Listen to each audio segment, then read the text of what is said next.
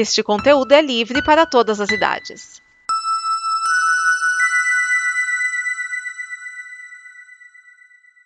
Obrigado por dar play neste programa. Em nome das pessoas que o fizeram, peço que você expresse sua opinião nos comentários e considere nos apoiar na campanha de apoio, seja no Apoia-se ou no PicPay. As informações e os comentários estão em nosso site comboconteúdo.com. Agora, fique com o programa.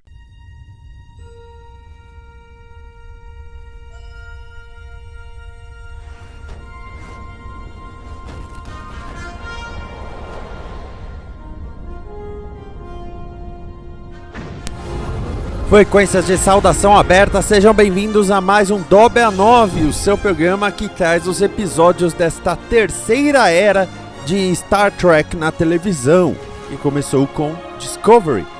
Hoje eu vou falar do episódio 4 da segunda temporada de Lower Decks, Mugato Gumato, que foi ao ar lá nos Estados Unidos no dia 2 de setembro de 2021, escrito por Ben Rogers, dirigido por Jason Zurek e está disponível no Brasil através do Paramount Plus. Esse serviço é um serviço. Vamos com a frase do episódio. O que temos aqui? Cocô de mucato?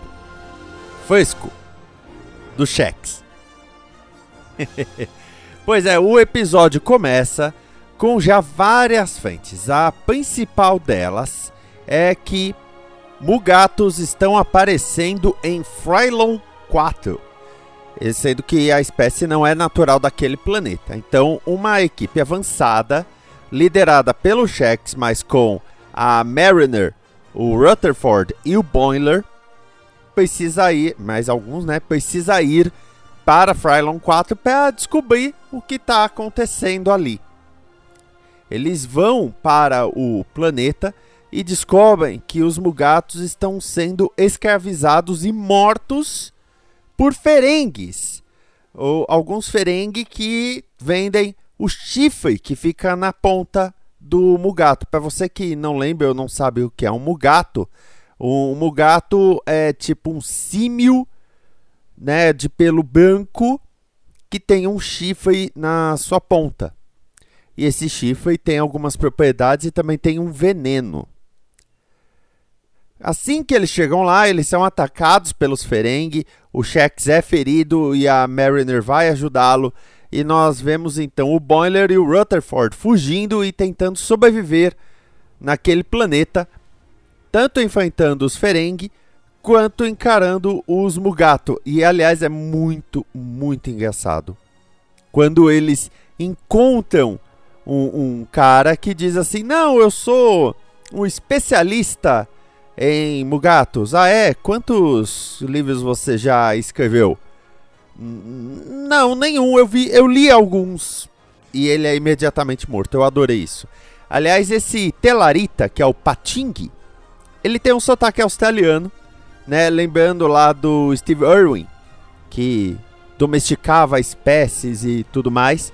E aliás, o Steve Irwin morreu com uma com um ataque de arraia no peito, né? Enfim, fica aí a, a piada. Só que durante isso, o Rutherford e o Boiler ficam com o um negócio na cabeça porque o cara do bar conta para eles que a Mariner ela é de uma linha de operações clandestinas da frota. Ou seja, ela seria da boa e velha seção 31, que é a seção de operações secretas.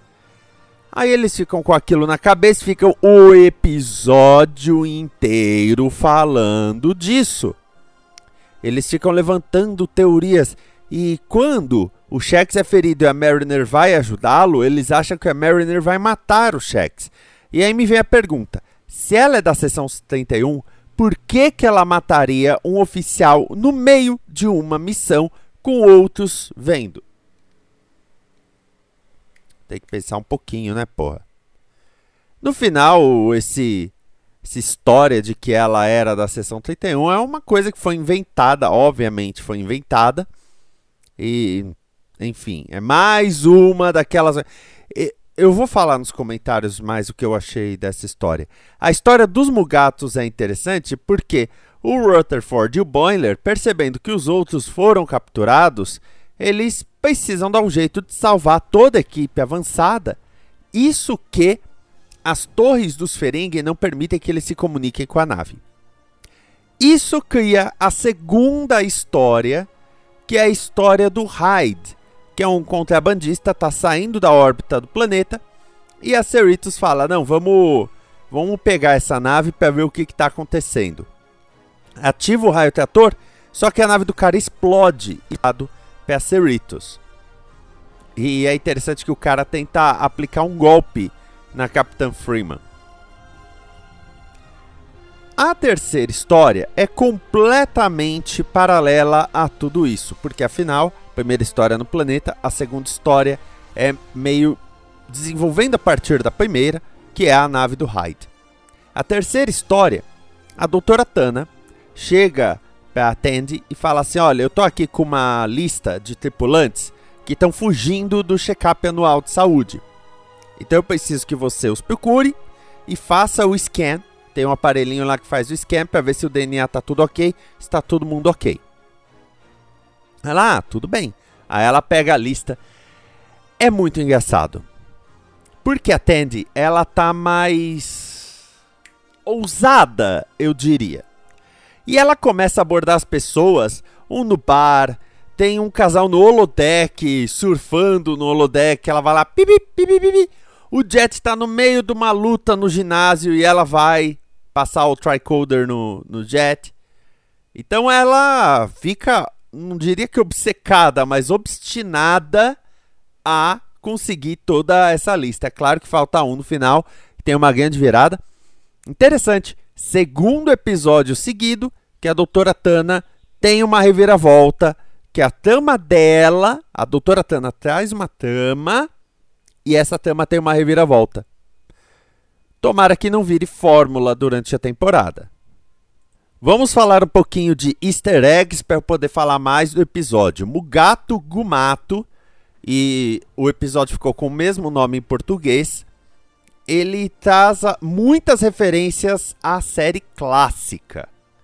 Lembrando que Lower Decks se passa, vamos dizer assim, um pouquinho já depois de Deep Space Nine e Voyager, mas antes de Picard, tá?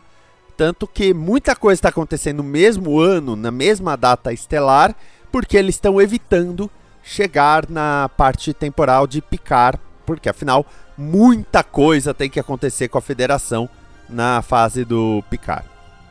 Bom, primeira referência à série clássica é do episódio A Private Little War. Nesse episódio, cujo título em português é Uma Guerra Particular, ele foi ao ar no dia 2 de fevereiro de 68, nos Estados Unidos, é lógico. Roteiro do Gene Roddenberry com história de Jude Cruises, dirigido por Mark Daniels. Nós temos a Enterprise visitando o mundo primitivo em que o Império Klingon armou uma facção de habitantes contra a outra para virar uma guerra e aí eliminaria a população mais fraca. Por conta disso, Kirk e Spock eles vão para o planeta, envolvem-se na luta, falam com as facções e o Kirk acaba sendo atacado por esse símio de pelo branco com chifre na cabeça e o chifre é venenoso. Aí o Kirk precisa ser cuidado por uma antiga conhecida dele. Ele encontra o amigo, o Tyree, e a, a esposa do Tyree, a nona, vai cuidar dele. Essa criatura originalmente se chamava Gumato, porém o de Forest Kelly não conseguia dizer Gumato e aí que ela passou a ser chamada de Mugato, sendo que tanto de Kelly quanto William Shatner, o Capitão Kirk, pronunciavam Mugatu. Se você olha os créditos, o Janus Prohaska, o ator, foi creditado como Gumato, o nome original. Por conta disso, todas as pronúncias são cânone.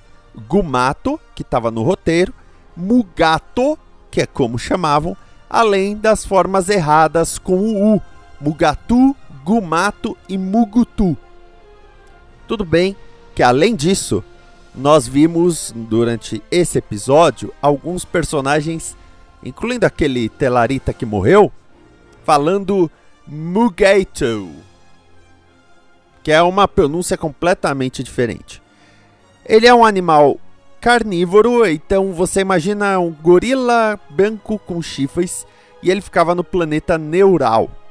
Aqui ele aparece num outro planeta, né, o que já causa toda a trama. No começo do episódio, nós temos o Boiler enfrentando a Mariner em Aibojutsu, o mesmo esporte que o William Riker enfrentou o pai dele, Kyle Riker, na nova geração. Aliás, as roupas são as mesmas.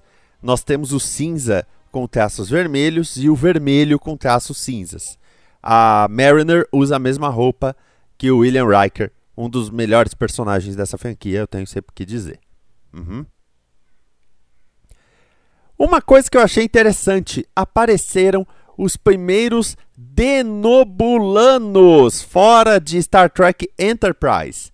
Na série Star Trek Enterprise, nós tínhamos o Dr. Phlox, que é um denobulano, e nas laterais da cabeça ele tem umas marcas que parecem guerras, parecem ossos, e quando ele se assusta, ele incha o rosto para assustar como um baiacu. Dois integrantes da equipe da Cerritos que vão para o planeta são denobulanos e eles também incham as caras quando eles se assustam. Se não me engano, o Dr. Flox usou isso só uma vez na série, porque não tem como você levar a sério. É muito engraçado. Os Ferengi que aparecem aqui são mais os Ferengues da nova geração. Né? Eles usam os chicotes de energia, eles são mais maldosos. Quando eles apareceram em Deep Space Nine, em Deep Space Nine eles são mais o alívio cômico. O próprio Quark tende a ser um alívio cômico. Em A Nova Geração e em Enterprise, que se passa antes da nova geração, eles são mais maldosos, vamos dizer assim. Eu prefiro eles no Deep Space Nine, porque eles são engraçados. Nós temos o Ron, nós temos o Nog entrando para a história da Federação. Porém, eu acho legal o fato de que o, os Ferengi, pode ter Ferengi mais bondoso, pode ter Ferengi mais maldoso, mas todos eles são movidos pelo lucro. Aliás, a cena do lucro é maravilhosa, porque afinal a, o clima, toda a situação é resolvida quando é apresentada uma questão que envolve lucro. E essa questão é trazida pelo Rutherford e pelo Boiler com uma espécie de uma bazuca de bambu. Eles chegam com a bazuca de bambu, que é um projetor. Na série clássica, no episódio Arena, o Kirk, em um momento, ele derrota o Gorn com uma bazuca de bambu. Mas ele usa como bazuca mesmo.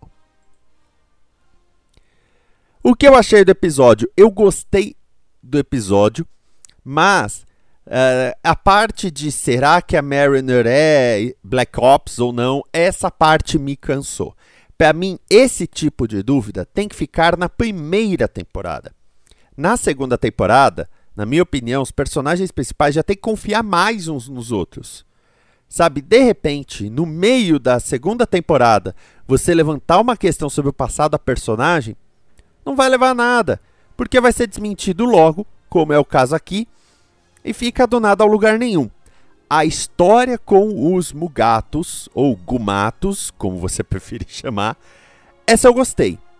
É uma história verdadeira, é um bicho selvagem, é um bicho mortal, e ainda por cima, o problema não está só nele, tem os Ferengi, assim como na série clássica, lá no episódio Uma Guerra Particular, não tinha só os mugatos, os gumatos, mas também tinham as facções e tinha os Klingons. Aliás, ah, na versão original daquele roteiro, Uma Guerra Particular, as referências é, eram muito fortes à Guerra do Vietnã. Aqui dá para brincar um pouco disso, considerando que é um planeta florestal, assim como o Vietnã tinha muitas florestas cerradas até durante o conflito da Guerra do Vietnã. E você, o que achou? Concorda? Discorda? Diga aí nos comentários, expresse a sua opinião nós aqui da Combo estamos sempre abertos ao diálogo. Eu vou ficando por aqui Lembrando você que a Combo tem várias outras produções, confira em comboconteúdo.com. Frequências de saudação encerradas, até mais, amor e paz.